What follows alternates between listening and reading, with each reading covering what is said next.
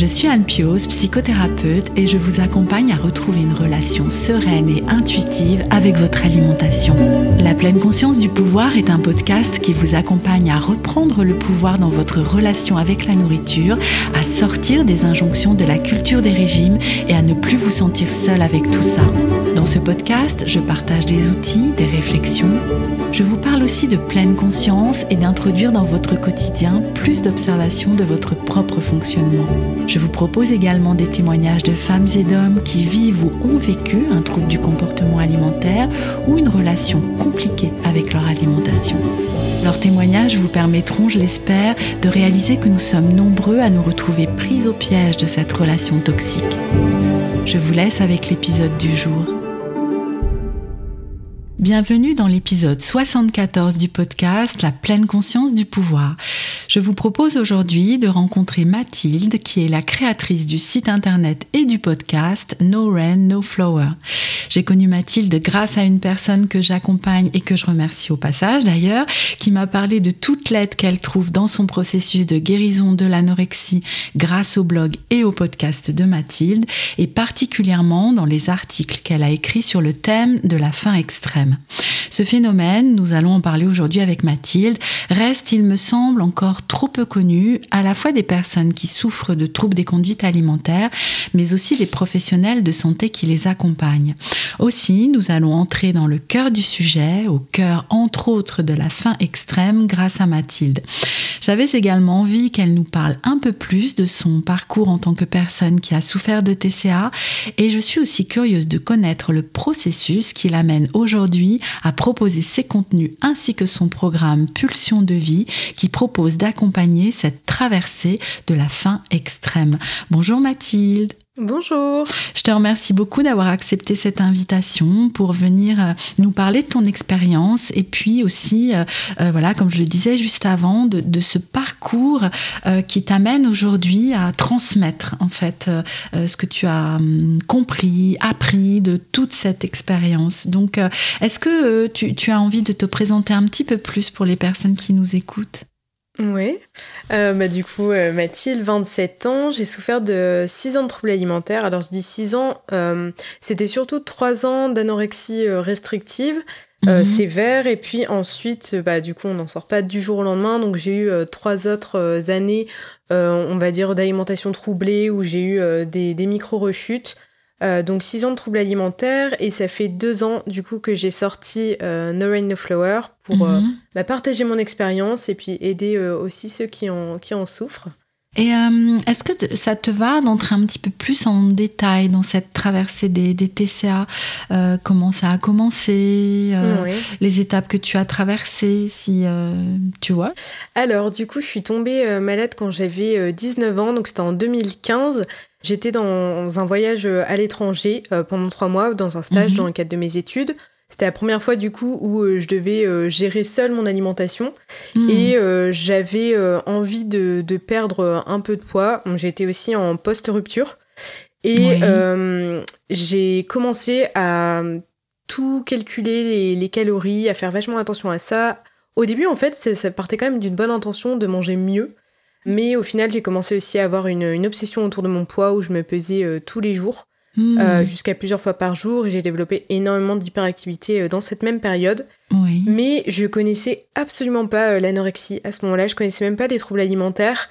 Hmm. Et hum, je me rappelle que j'ai tapé sur internet, je n'arrête pas de penser à la nourriture. Et je suis ah très vite tombée sur les termes d'anorexie. Et je me suis dit, ah. oula non, moi c'est pas possible. Enfin, moi je peux pas être, hmm. je peux pas être dans l'anorexie. Oui, ça peut pas être ça. Ouais. Ouais. Et en fait, euh, pendant un an, euh, je disais que j'avais comme de l'anorexie, mais je n'admettais pas hmm. à être malade. Pour moi, c'était pas possible. Euh, c'est un peu une phase de déni. Et oui, parce que ça veut dire, si je comprends bien, que très vite, tu t'es rendu compte qu'il y avait un souci, en fait, que c'était pas normal, qu'il se passait quelque chose, parce que c'était trop inconfortable, trop, trop difficile à vivre. J'avais trop d'obsessions autour de mon corps et de la nourriture. Jamais j'avais été comme ça. Enfin, j'ai jamais été bien dans mon corps, mais j'ai jamais eu de problème avec la nourriture. Mais j'ai toujours repensé euh, être la plus grosse de mes copines. Enfin, hmm. C'était toujours dans ma tête depuis, depuis vraiment enfant. Mais euh, pour autant, ça m'a jamais eu d'impact euh, dans ma vie. Hmm. Mais quand je dis que vraiment j'en ai eu conscience très vite, c'est au bout de, de trois premières semaines, quoi. Hmm. Et du coup, au bout d'un an, moi à cette époque-là, j'habitais à Lille et j'ai appelé Fontan 2, qui est un, au, CHU, c'est un hôpital qui est spécialisé dans les troubles alimentaires. Mhm. Et donc j'ai appelé pour prendre un rendez-vous. Et euh, mais bon, j'ai j'ai été au premier rendez-vous et après j'ai vachement décalé les autres rendez-vous. J'étais toujours un peu dans cette phase de déni. Mhm. Et puis euh, on va dire que c'est surtout en 2017, donc euh, un an et demi, deux ans après, où vraiment là j'ai eu ma la phase la plus grave de l'anorexie. Mhm. Quand je dis grave, c'est pas forcément du tout en termes de poids, parce que le trouble alimentaire, c'est pas une maladie physique, mais mentale, c'était vraiment en termes de mental. Oui. C'est là d'ailleurs où j'ai commencé à connaître euh, mes premières, euh, ce que j'appelais compulsion alimentaire à, l'époque, parce que je connaissais pas le terme faim extrême. Euh, à ce moment-là, c'était surtout sur des aliments qu'au final je m'autorisais quand même, parce que c'était surtout hmm. du pain, du yaourt, des pommes. Mhm. Et en fait, c'était en fin de repas. À chaque fois, c'était en fin de repas. Mais malheureusement, je reprenais le, contrôle dessus. Je dis malheureusement, hmm. parce que dans les troubles alimentaires, j'ai compris qu'au plus on contrôlait, au plus on perdait le contrôle en réalité. Mmh, mmh. Et puis bah euh, là, j'ai eu un genre de syndrome de renutrition euh, inappropriée, pas du tout en lien avec mes compulsions alimentaires. Sur le papier de l'hôpital qu'ils m'ont donné en sortant, c'était écrit un syndrome de la pince aorto-mésentérique. Mais bon, euh, ça, ça y ressemblait. Tu étais hospitalisée à ce moment-là alors? Au moment où j'ai fait ça, j'ai été en réanimation du jour au lendemain. Et après mes dix jours de réanimation, j'ai demandé à être hospitalisée en troubles alimentaires pendant trois mois. Hmm. Et, ce qui t'avait amené en, réanimation, c'était un, poids qui était trop descendu, c'était euh, des malaises c'est ce syndrome de. Enfin, ce que j'appelle un syndrome de nutrition inappropriée. Après, ça s'appelle euh, ce que je viens de te dire. Tu, peux nous en dire un peu plus alors de, de, ce syndrome-là? J'avais fait un épisode euh, là-dessus parce que c'est quand même très technique et, et en fait, c'est euh, là dans mon cas, je parlais dans mon cas en tout cas, euh, et euh, vraiment en vulgarisant les choses. Les médecins depuis plusieurs temps me demandaient que je rentre en hospitalisation à temps complet. C'était pas imposé, mais moi je ne voulais pas parce que je me disais mais ils sont fous. Enfin, ils se rendent pas compte que moi je suis pas si malade que ça. Hmm. Oui, c'était ce déni qui continuait à ce moment-là. Hmm. Oui, oui, clairement. Et, et ils m'ont dit, je vais prévenir le service de réanimation que vous allez arriver du jour au lendemain. Et je me disais vraiment qu'ils étaient fous. Hmm. Et en fait, euh, un matin, je me suis réveillée et j'ai tout de suite senti qu'il se passait un truc euh, en moi. Euh, parce que j'étais extrêmement fatiguée, j'ai eu extrêmement du mal à me lever de mon lit. Et en fait, ce matin-là, j'ai eu très peur de mourir. je me disais, ça y est, je vais mourir aujourd'hui. Et j'ai eu tellement peur que du coup, j'ai mangé comme si ne rien n'était. Comme si que j'étais plus malade. Mm. Sauf que du coup, euh, j'ai mangé très très très très peu avant et d'un coup j'ai mm-hmm. mangé beaucoup. Mm. Donc du coup j'ai eu des douleurs abominables au ventre euh, au point où je ne pouvais plus marcher. Et euh, vraiment c'était, je, sentais mon cœur qui ralentissait tout ça. J'ai vraiment cru que je mourrais ce jour-là. Donc mes parents, par chance, j'étais chez eux ce jour-là et ils m'ont emmené aux urgences. Et du coup, en fait c'était un peu, enfin vraiment là je vulgarise, mais c'était mes intestins qui s'étaient bloqués. En fait, c'est mm. comme ils, tournaient tellement au ralenti que c'était trop de quantité de nourriture d'un eh coup pour eux. Oui, c'est ça. Ok.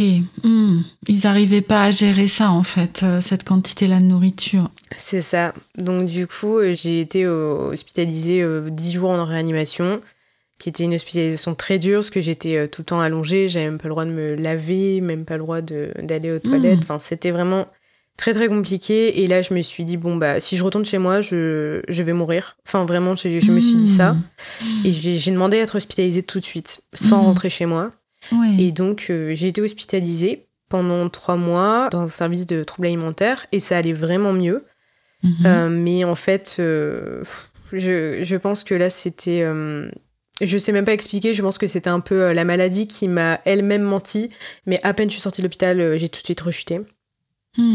Et là, euh, j'ai connu 2 euh, deux, trois mois dehors où mon état mental s'aggravait. Et puis là, j'ai connu encore plus de faim extrême, où hmm. là, euh, vraiment, j'ai commencé à aller vers des aliments que je ne mangeais pas depuis trois ans. Donc, c'était hmm. souvent des aliments qui étaient plus gras, qui étaient plus sucrés. C'était tout ce que je m'interdisais. c'était énormément de, viennoiseries, des, des, muffins, des cookies, etc. Et c'était des, des, moments où j'avais l'impression que je, je, perdais le contrôle de moi-même. Mmh, mmh. Je ne pensais qu'à ça. Euh, et puis, euh, je culpabilisais tellement que je mangeais dans, dans un bout de, de, gâteau, je le jetais direct à la poubelle, mais après, je retournais dans la poubelle, continuer de le manger. Euh, et puis, j'avais tellement mal au ventre aussi parce que bah, mon ventre bah n'avait plus l'habitude. Toujours le même C'était des émotions extrêmement difficiles. Euh, à vivre. Et puis en plus, je culpabilisais tellement que j'alternais entre euh, restriction, compulsion, restriction. Enfin, j'étais bloquée dans ce cercle-là. Euh, vraiment, c'était la pire période de mes troubles alimentaires. Hmm. Aujourd'hui, avec beaucoup de recul, je peux dire que c'est celle qui m'aidait en fait à. Parce que c'est mon corps qui disait. Je perdais pas le hmm. contrôle en réalité, c'est mon corps qui reprenait le contrôle. Hmm. Et oui. Et ce qui pourrait bah, finalement ressembler à basculer de l'anorexie restrictive à l'anorexie boulimique finalement. Mm. Tu vois, si on reste dans des termes hyper médicaux, euh, euh, c'est ça peut-être que tu te disais, quoi. À ce moment-là, j'étais persuadée que je devenais soit hyperphagique, soit boulimique, mm. euh, parce qu'on dit tout le temps que bah, on passe très vite d'un extrême à l'autre, etc. Mm-hmm. Il y a peut-être des cas, il y a certainement des cas où ça, ça l'est réellement. De toute façon, je, dans tous les cas, il vaut mieux être accompagné par des médecins qui pourront mm. eux-mêmes établir un diagnostic. Moi, j'étais persuadée de ça, mais aujourd'hui, avec la connaissance que j'ai, le recul que j'ai surtout, euh, je sais qu'en fait, c'était une réponse euh, biologique de mon corps mhm, qui, euh, mhm. qui n'en pouvait plus. parce que, en fait, là, du coup, dans les trois mois après mon hospitalisation où je suis ressortie dehors, j'avais encore plus augmenté la restriction, encore plus mhm. augmenté l'hyperactivité, donc mon corps n'en pouvait plus. C'était sa façon de dire je veux vivre. C'est ça. Donc après ça, je suis retournée à l'hôpital parce que j'ai redemandé à être hospitalisée. Et du coup, après ma deuxième hospitalisation, j'ai re-eu une grosse période de faim extrême c'est là où mon processus de guérison a vraiment plus avancé parce que euh, j'ai mis plein de choses en place, j'ai travaillé pour accepter cette fin extrême. C'était mhm. indispensable. Et puis voilà, petit à petit, je suis allée vers la guérison jusqu'à en sortir. Mhm. Et euh, il y a les professionnels de l'hôpital qui continuent à t'accompagner là en hôpital de jour? Un peu, enfin, j'ai demandé à sortir de ma deuxième hospitalisation en fait parce que je, je trouvais qu'à un certain moment c'était contre-productif pour moi et en fait, ma deuxième hospitalisation, je l'ai vraiment fait main dans la main avec les médecins, euh, dans le sens hmm. où je leur disais quand je sentais que c'était bien, etc., quand je mhm. sentais que c'était plus compliqué. Et du coup, ils m'ont dit, bah, ok pour sortir, mais par contre, faut vraiment pas rester sans rien. Et mhm. euh, à ce moment-là, j'ai vraiment entrepris des grands changements parce que j'ai fait même une pause dans mes études. J'étais à ce moment-là en, en, master 2 dans une école de commerce, plus euh, alternance. Donc j'avais un rythme quand même assez soutenu et c'était inconcevable pour moi d'arrêter, mais en même temps je me suis dit, t'as qu'une vie. Et la santé, c'est euh, l'important. Mais oui, ça n'a pas dû être une euh, décision facile à prendre. Non, hein. pas du euh, tout. On, en avait discuté, euh, alors je ne sais plus le numéro de l'épisode, mais dans le témoignage de Fanny, où elle aussi, hein, elle, a, elle, a, fait une pause d'un an dans ses études pour prendre soin mm. d'elle. Et, et, ça a vraiment été la meilleure chose à faire pour elle, ah hein, comme pour toi, j'entends. Vraiment te consacrer à 100% en fait à ce processus. À ce moment-là, c'était la décision la plus difficile de ma vie. Hmm. Et j'ai fait aussi un épisode de podcast sur euh, tout mon process de réflexion, toutes les choses que je, les prises de conscience que je me suis dit et qui m'ont aidé euh, pour ça. Oui. Mais hum, ce que je dis tout le temps, par contre, c'est que si tu fais une pause, faut te prévoir, par contre, de pas faire cette pause pour ton trouble alimentaire, c'est-à-dire de pas augmenter euh, hmm. l'hyperactivité, etc. Mais oui. Mais oui, ça pourrait être le piège en fait. Ouais. Ça, c'est le piège. Et du coup, euh, c'est pour ça que moi, à ce moment-là, j'ai augmenté aussi l'accompagnement avec plusieurs professionnels. Par exemple, mhm. j'avais commencé aussi la sophrologie. Mhm. J'avais euh, du coup ma, ma psychiatre de l'hôpital, euh, plus une psychologue aussi à côté. Et après, j'ai commencé à m'impliquer dans des projets. Quand je dis des projets, c'est pas forcément des trucs incroyables. C'est hmm. plus euh, aller à la rencontre de moi-même, entre guillemets, créer des choses, euh, commencer des, activités artistiques, euh, hmm. passer du temps avec mes animaux de compagnie. Enfin, en fait, faire des choses ressourçantes. voilà, c'était hyper important aussi pour se reconstruire après un, trouble mmh, alimentaire. Mmh, oui. oui, il y a vraiment eu deux périodes d'hospitalisation, mais tellement différentes.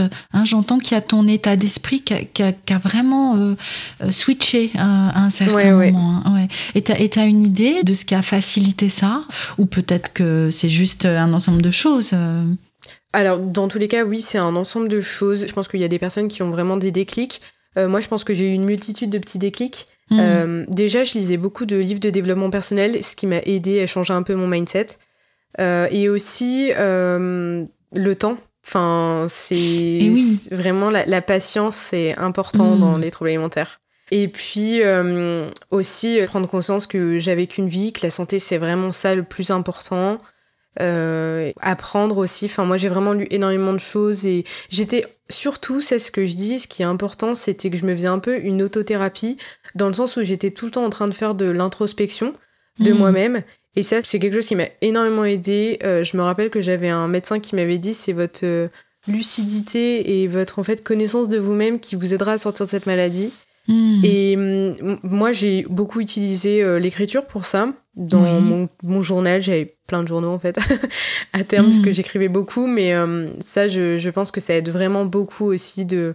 Même de. Souvent, je me faisais des, des points d'état des lieux pour me dire où j'en suis, où est-ce que je veux hmm. aller, qu'est-ce que je ne veux pas me voir, à quel moment je me vois la face. Enfin, j'essayais d'être toujours consciente des choses en fait. Oui, avec beaucoup de clairvoyance, hein, j'entends. Mhm de clairvoyance et de maturité aussi parce que tu alors pas, ça veut pas dire que tu es vieille aujourd'hui mais tu es très jeune quoi. Oui, et euh, oui j'entends vraiment une, sacrée maturité chez une jeune femme de euh, je sais pas quel âge tu avais après ah, cette deuxième hospitalisation euh, deuxième hospitalisation 21 22 et oui donc voilà ça, ça reste très jeune enfin. Ouais ouais. Donc ouais ouais beaucoup de et puis j'entends de, de, de pouvoir petit à petit prendre du recul, analyser les choses. Mhm. Euh, hein, quand tu parlais d'autothérapie, d'introspection, d'autoréflexion. Alors même si euh, je pense qu'il y a un moment où, on peut buter, hein, et, c'est là que l'aide extérieure vient compléter, ah oui, euh, avec les professionnels qui t'accompagnaient, mais il y avait aussi tout ce travail que tu faisais mhm.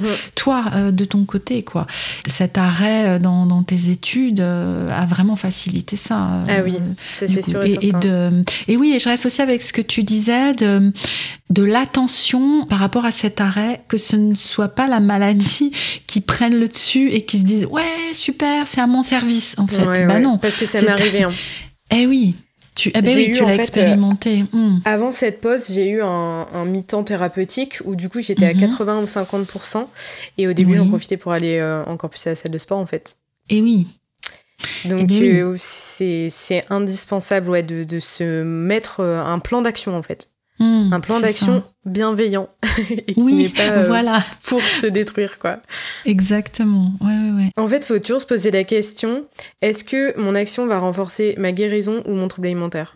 Oui, et puis d'avoir la clairvoyance de se poser la question, tu vois, avant de se laisser embarquer en fait, hein. mhm. parce qu'il y, a souvent euh, ça qui se passe. Hein.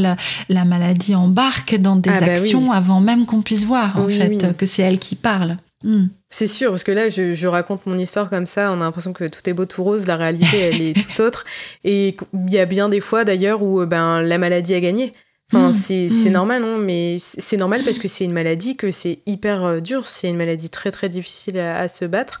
Mais c'est une maladie aussi, il faut justement, c'est ça qui est épuisant, mais il faut constamment toujours chercher à se battre, mais aussi être bienveillant avec soi et les moments où la maladie, elle est plus forte, euh, c'est très difficile, mais souvent on a tendance à dire bah ça y est, du coup je vais jamais m'en sortir. mais non, c'est pas parce qu'elle a gagné une fois qu'elle va tout en gagner. Oui, c'est vraiment cette constance en fait, hein, et de d'arriver à pas se décourager dans ces. Euh, moi, moi, je parle souvent de ce processus en dents de scie ou euh, mhm. qui suit ce, fameux point arrière là de couture. Donc, je sais maintenant grâce à, à certaines de vous qui m'ont dit enfin que c'était ça, un point arrière en couture, mais bref, qui permet d'avancer malgré le fait que oui, il peut y avoir des, des reculades, mais c'est pas vraiment des reculades finalement. Hein. Mm, c'est du renforcement. Mm. Je trouve que tous les jours euh, négatifs, euh, les jours pluvieux, c'est des jours qui t'aident. En fait, c'est des jours qui comptent aussi parce que c'est aussi comme ça que tu arrives à mieux comprendre bah, quels sont tes déclencheurs, comment tu peux mieux te battre contre. Et en fait, ils sont importants finalement. C'est mm-hmm. en tombant qu'on apprend à marcher. Donc, euh, Exactement. Mais bien mm. sûr. Mais oui. Alors, je te propose, euh, Mathilde, euh, d'entrer un peu plus hein, dans le vif de ce sujet autour de, la faim extrême, de ce phénomène-là. Je ne sais pas si on peut dire phénomène. Enfin, je sais pas. Tiens, comment tu nommes ça, toi, euh, la faim hmm. extrême Ouais, une étape de la guérison, sachant hmm. que c'est pas une étape indispensable à la guérison. Tout le monde ne vit pas la faim extrême. Et tout le mhm. monde euh, ne la vit pas non plus de la même façon. Donc, euh, c'est pas parce que je l'ai vécu de cette façon-là que euh, les autres la vivront mhm. comme ça. Alors, pourquoi on l'appelle la faim extrême? Raconte-nous. Faim extrême, c'est. Je, pense que ça vient vraiment de la traduction littérale anglaise extreme hunger. Mais en réalité, c'est presque pas approprié comme terme parce que extrême, ça paraît très péjoratif, alors que c'est plus une faim qui est euh, mesurée suite à la restriction en fait que le corps a subi. C'est une mmh. fin euh, de guérison Mhm. on, peut aussi mhm. l'appeler comme ça et qui est plus positif, je trouve.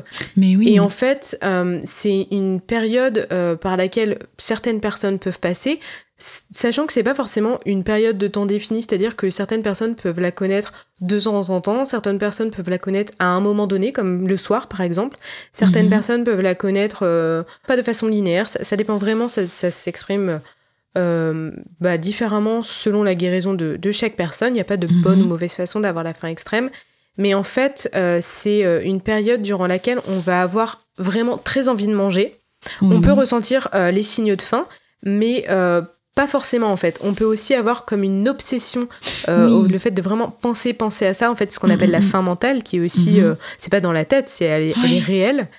Mais euh, en fait, c'est souvent on va facilement se diriger aussi vers des aliments qui sont plus énergétiques en fait, qui vont être plus tout des choses qu'on s'est souvent interdit. Mhm. Donc il y en a, ça peut être même de la viande en fait ou des mhm. féculents comme des pâtes, etc c'est souvent, j'ai, enfin, en échangeant avec pas mal de, personnes qui ont traversé ça, c'était plus aussi des, choses sucrées, euh, des gâteaux, des choses industrielles, euh, de la glace, enfin, tout des choses que en fait la personne euh, catégorise comme mauvais. Mmh, et en mmh. fait, pourquoi? Parce que bah, le corps a besoin d'énormément d'énergie. Ben de un, alors c'est parce qu'on on se l'est interdit. De deux, c'est parce qu'il a besoin de beaucoup d'énergie et en plus de ça, avec la restriction, bah, le système de digestion c'est un peu ralenti. Donc, euh, ben, digérer des gros plats de légumes ou de fruits, ça prend beaucoup, beaucoup d'énergie.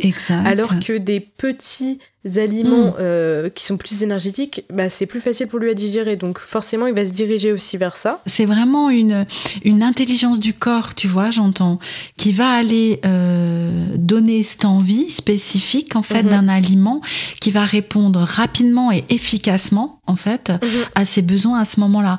Et, j'aime aussi que, quand tu parles de, de fin de guérison, moi j'aime beaucoup ce terme, parce qu'effectivement, il est, il est moins péjoratif, mhm. et puis il peut faire moins peur aussi. que, enfin, extrême, on se dit, euh, on en parlait juste avant d'enregistrer, mais ça peut aussi effrayer des personnes qui vont se dire, mais moi, j'ai pas envie de connaître ça, en fait. mais oui, c'est normal. Hein. Et que c'est aussi, si j'ai bien compris, hein, tu vas me dire, en regard de la restriction qu'il y a eu de l'autre côté, finalement. Ça va venir rééquilibrer les choses, finalement. C'est ça.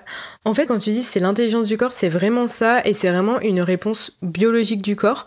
Et euh, j'avais euh, fait un épisode de podcast, je sais pas si tu connais, sur l'expérience de la famine qui a été menée dans le Minnesota de Ansel oui, tout à fait. Oui, oui. Bah, résume-la nous si tu veux, malgré tout. Hein. Je vais parler surtout du point euh, qui concerne un peu, on va dire, la, fin extrême. Mais en fait, mhm. c'est une expérience qui a été menée euh, après la Seconde Guerre mondiale, euh, donc sur des hommes pour permettre à ceux qui étaient partis à, la guerre, qui du coup avaient été un peu restreints dans leur portion alimentaire, de voir comment réintroduire ben, l'énergie qu'ils n'avaient plus, mhm. l'alimentation, mhm. sans que c'est un impact négatif sur leur santé. Donc l'expérience, elle a consisté à diminuer par deux la, ration. Donc euh, ils étaient entre 1500 et 1600 calories par jour du coup pendant mhm. six mois. Et les ah conséquences ont été assez désastreuses, mhm. alors que euh, parfois dans les troubles alimentaires, des personnes vont bien en deçà et pendant plus longtemps. Oui. Donc oh c'est dire. Hmm. Et en fait, il euh, y a ces personnes-là qui du coup n'avaient absolument pas de troubles alimentaires parce qu'elles ont eu avant des, tests psychologiques et euh, hmm. physiques, elles n'avaient hmm. absolument pas de troubles alimentaires. Et pourtant, pendant la phase de réalimentation, elles ont commencé à avoir, alors à l'époque ils ne connaissaient pas et en plus c'était pas du tout dans le cadre des troubles alimentaires, et donc ils ont appelé ça des périodes de frénésie alimentaire. Ils ont même mhm. parlé de boulimie, mais encore une fois c'est parce qu'ils ne connaissaient pas non plus. Et en fait ils ont eu une première période où on leur donnait une ration alimentaire qu'on augmentait de plus en plus, et ensuite il y a mhm. eu une période où ils pouvaient manger ce qu'ils voulaient en fonction de leur mhm. faim. Et les scientifiques ont remarqué que certains euh, des, des sujets allaient jusqu'à 10 000 calories par jour. Hmm. Et ils mangeaient d'une façon euh, euh, obsessionnelle, très hmm. vite, en grosse quantité. Parfois, ils mangeaient trois repas pendant un seul repas. Hmm. Et donc, en fait, du coup, là, moi, quand j'ai vu cette expérience, je me suis dit, mais si j'avais su ça avant, ça m'aurait tellement rassuré parce que ces personnes-là qui n'avaient absolument pas de trouble alimentaire, elles ont eu ça. Donc c'est vraiment physiologique. Enfin, en fait, c'est vraiment le corps, quoi. C'est une réponse du corps normale après la restriction, quoi. Oui, oui, et d'ailleurs, tu vas me dire si je me souviens mal, mais il me semble que euh, les personnes qui ont, donc les hommes qui ont suivi, j'allais dire subi cette expérience, parce que quand même, c'était pas très sympa, quoi. Euh, euh, ben, ils ont continué à avoir une alimentation un peu compliquée pendant un certain temps. Hein, ouais, pendant un an, ils ont pris un peu plus d'un an, mais en plus, un an, ça, ça, paraît peu pour des personnes qui ont un trouble alimentaire, mais il faut se rappeler que justement, ils n'avaient pas de trouble alimentaire et quand eux, ils ont recommencé à manger, ils ont continué de remanger et d'augmenter. Ils sont pas repartis dans de la restriction, de l'hyperactivité. Oui, oui, donc c'est dire aussi hein, le temps que ça peut prendre, en mhm, fait. C'est ça. Euh, oui, donc tu disais, bah, si j'avais eu euh, connaissance, en fait, de cette expérience avant, waouh, bah, ça m'aurait rassuré quand ah, même, parce que tu, tu, étais complètement paniquée. Enfin, comment, ah comment tu vivais ça? Ben, Moi, au début, je l'ai eu une fois de temps en temps. Ensuite, mhm. comme moi, j'augmentais encore plus la restriction. En plus, dès que j'avais ça, mais je me disais, j'ai un, un, problème, je, je, fais mal les choses. Donc, du coup, j'augmentais les restrictions, l'hyperactivité et tout, et mon obsession sur la nourriture. Donc, en fait, ça s'est amplifié. Et donc, après, j'en ai eu tous les jours, jusqu'à plusieurs fois par jour, certaines fois. Et du coup, à ces moments-là, je n'arrivais pas à comprendre ce qui se passait. J'étais complètement perdue. J'étais quand même suivie par une, une psychiatre, euh, du coup, qui était très qualifiée, euh, qui était vraiment géniale, à l'hôpital des troubles alimentaires qui me disait, elle, que, que c'est normal, mais on ne parlait pas à ce moment-là. En fait, il n'y avait pas de nom. Euh, enfin, je, je, sais pas hmm. comment expliquer, mais euh, je n'avais pas quand même la, la réassurance. On, on m'expliquait pas exactement ce qui se passait dans mon oui, corps. Oui. Alors que moi, je trouve que généralement, tout ce qui m'a aidé à sortir euh, de mes troubles alimentaires et même dans ma vie, dans la guérison générale de mes blessures de ma vie, c'est en comprenant ce qui se passe dans mon corps et mon cerveau. Je trouve que la, prendre conscience des choses aide énormément au changement mhm. et euh, à être assuré et tout. Je me rappelle vraiment d'un moment précis où j'étais euh, dans mon lit. Euh, c'était genre 11 heures et c'était déjà ma première ou deuxième compulsion de la journée, parce qu'à ce moment-là, encore une fois, je parlais de compulsion. Mhm. Et je me suis dit, mais le jour où j'en sors, j'aiderai les gens qui sont là-dedans parce que là en fait mm. je cherchais de l'aide et je ne trouvais rien. Enfin à l'époque mm. c'était pas il y a si longtemps mais quand même euh, il n'existait absolument pas de contenu là-dessus sur internet. Et du coup ben, c'est pour ça aussi qu'en fait j'en parle. Et, en fait en en parlant j'ai commencé à en parler il y a deux ans. Et quand j'en ai euh, encore reparlé euh, là récemment à chaque fois j'ai des messages des, des, gens qui me disent mais waouh merci. Enfin je pensais que je devenais folle Hmm, ben c'est ça.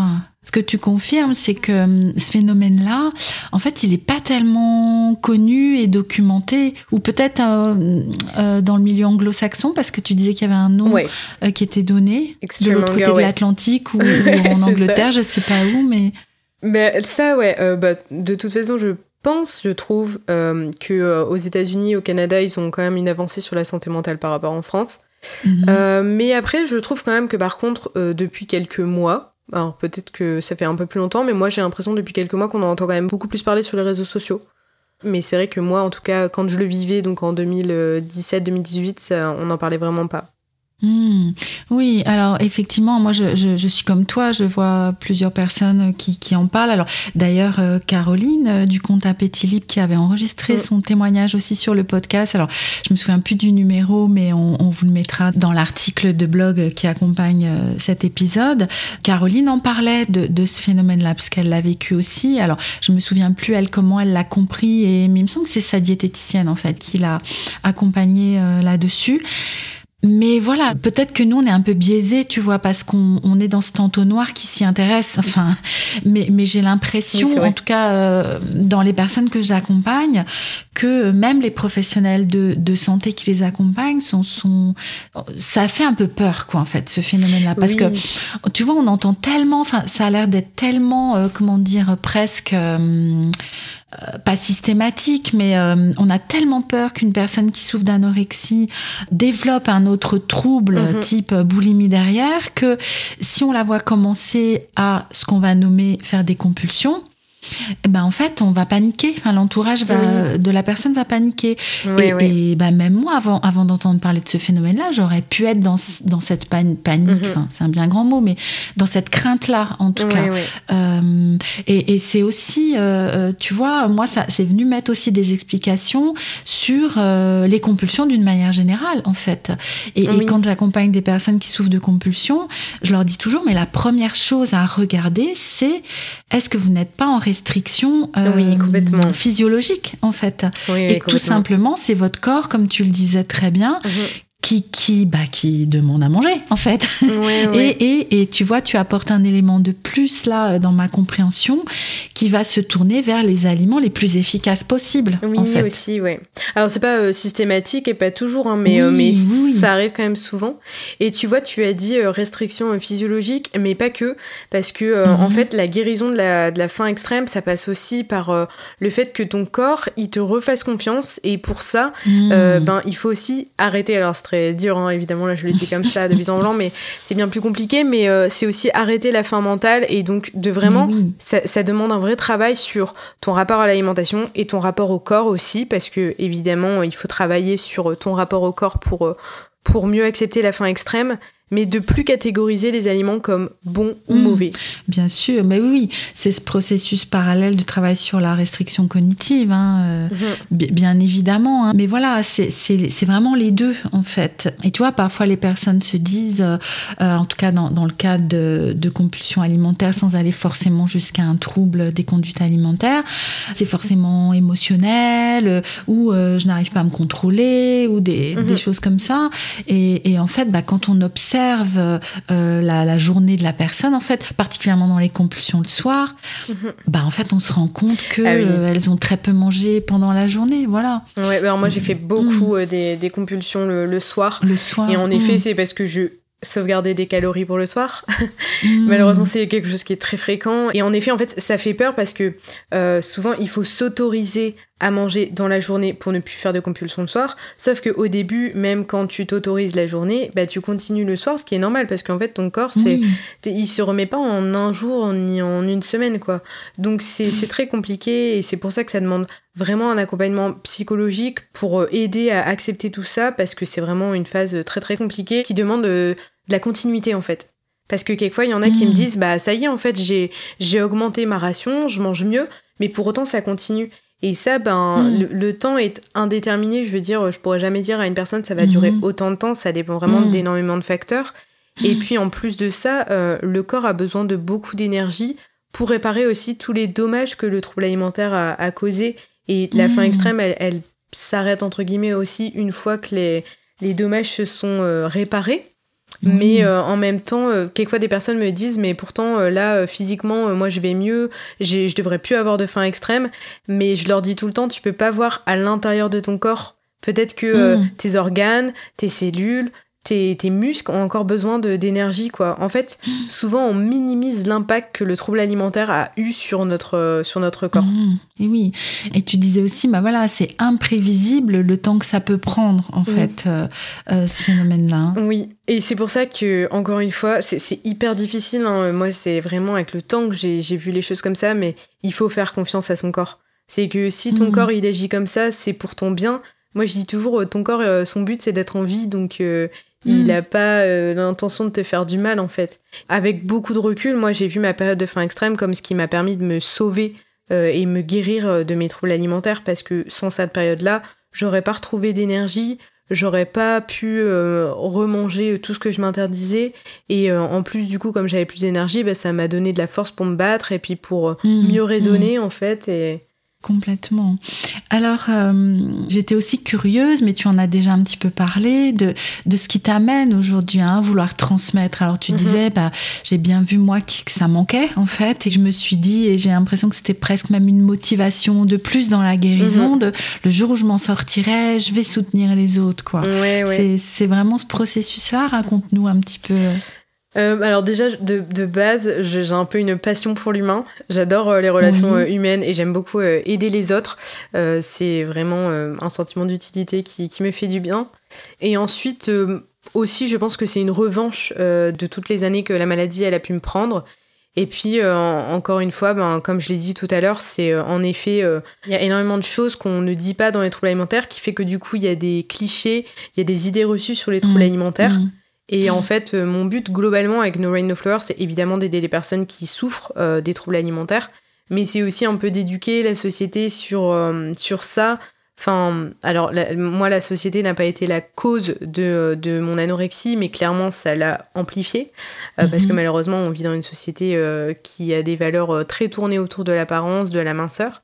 Mhm. Et puis, mon, mon, autre but aussi, c'est d'aider les proches qui accompagnent les mhm. personnes qui souffrent de troubles alimentaires. Et oui, les accompagner à mieux comprendre aussi ce qui se passe pour la personne mhm. proche. Et, euh, et oui, d'ailleurs, j'ai vu que sur ton podcast, il y avait un épisode aussi sur le couple, hein, euh, le couple et les TCA, et, euh, et voilà, le, rôle du conjoint et, comment le conjoint ou la conjointe peuvent soutenir, en fait.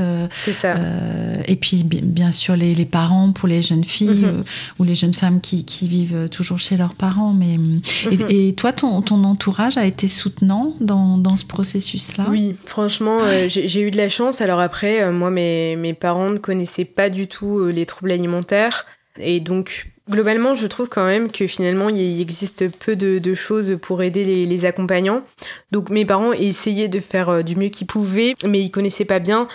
Du coup, ils m'aidaient à leur manière, mais la façon dont ils m'aidaient, c'était que je leur explique ce qui se passe dans mon corps, que je leur explique encore une fois la maladie mmh. et que je leur mmh. dise ce qui m'aide ou à l'inverse ce qui m'aide pas.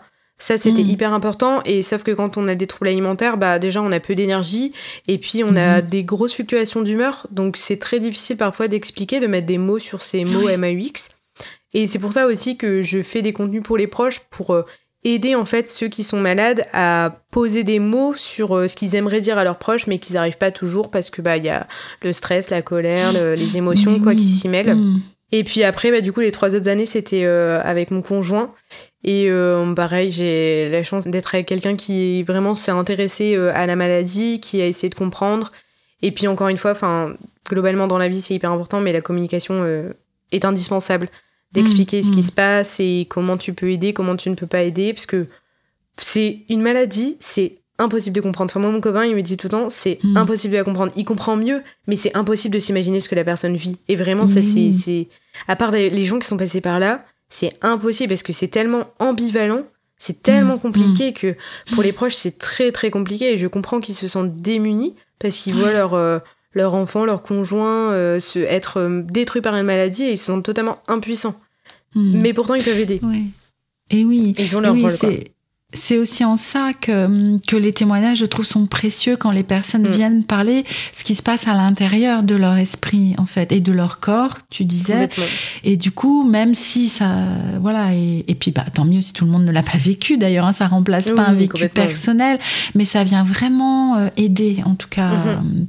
Et euh, le blog, en fait, tu, tu l'as commencé euh, pendant ce processus de guérison. Tu as commencé, tu disais que l'écriture t'avait beaucoup aidé, et ça a fait partie du du processus aussi. Oui, oui.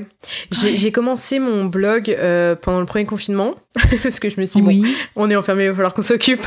Hmm. Et mais par contre, euh, à ce moment-là, je pensais que ça y est, j'étais guérie, les TCA c'était fini. Et en mhm. fait, euh, non.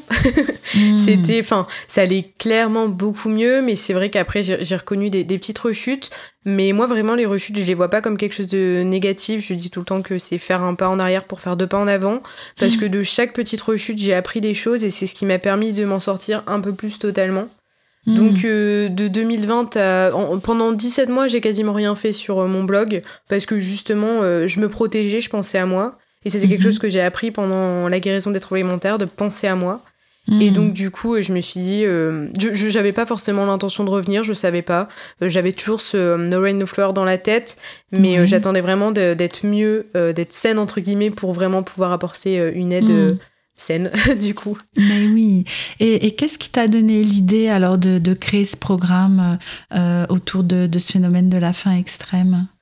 Ben en fait, euh, du coup, ce programme, je l'ai appelé pulsion de vie et euh, c'est pour ça aussi, c'est un autre terme de, faim extrême parce que je trouve que vraiment c'est c'est enfin avec beaucoup de recul que j'ai vu comme ça, mais c'est des pulsions de vie du corps pour vivre. Oui. Et pourquoi j'ai créé ça? Ben comme j'expliquais tout à l'heure parce que euh, je, n'avais pas cette aide-là quand moi je l'ai vécu. Or, c'est hyper important.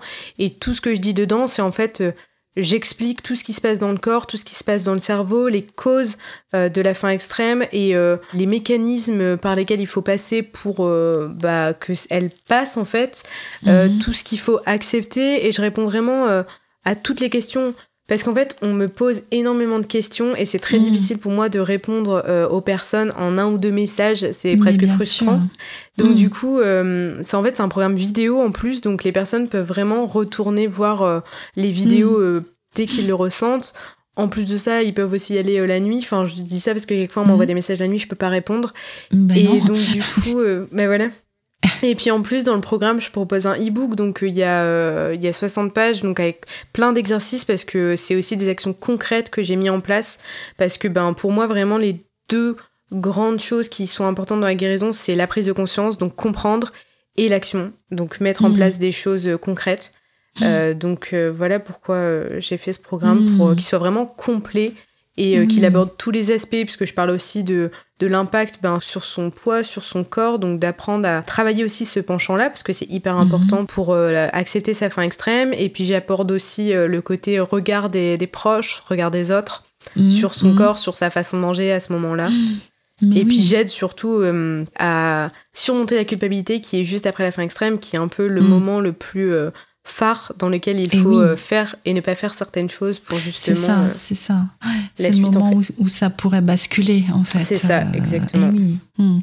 oui. Et puis, je, je voulais dire aussi que tu proposes, euh, euh, quand on va sur ton site, hein, euh, euh, des cadeaux aussi, euh, si on Oui, s'inscrit euh, à ta liste oui. email. Et ouais, voilà. Et j'ai trouvé, euh, du coup, j'ai, je me suis inscrite et j'ai regardé. Oui. Trouvé que c'était vraiment très précieux, tous ces outils que tu proposes, les petites phrases d'inspiration. euh, je trouve que c'est vraiment très chouette. Donc, Beaucoup euh, de choses que j'ai mis en place euh, moi-même. Je me rappelle euh, que ce soit dans ma chambre d'hôpital ou dans ma chambre, dans mon appart, j'avais vraiment des affiches partout. Des, des- hmm. des- En fait, c'est vraiment se plonger, je dis tout le temps, conditionner son cerveau pour la guérison. Faire un environnement euh, positif pour la guérison. Hmm.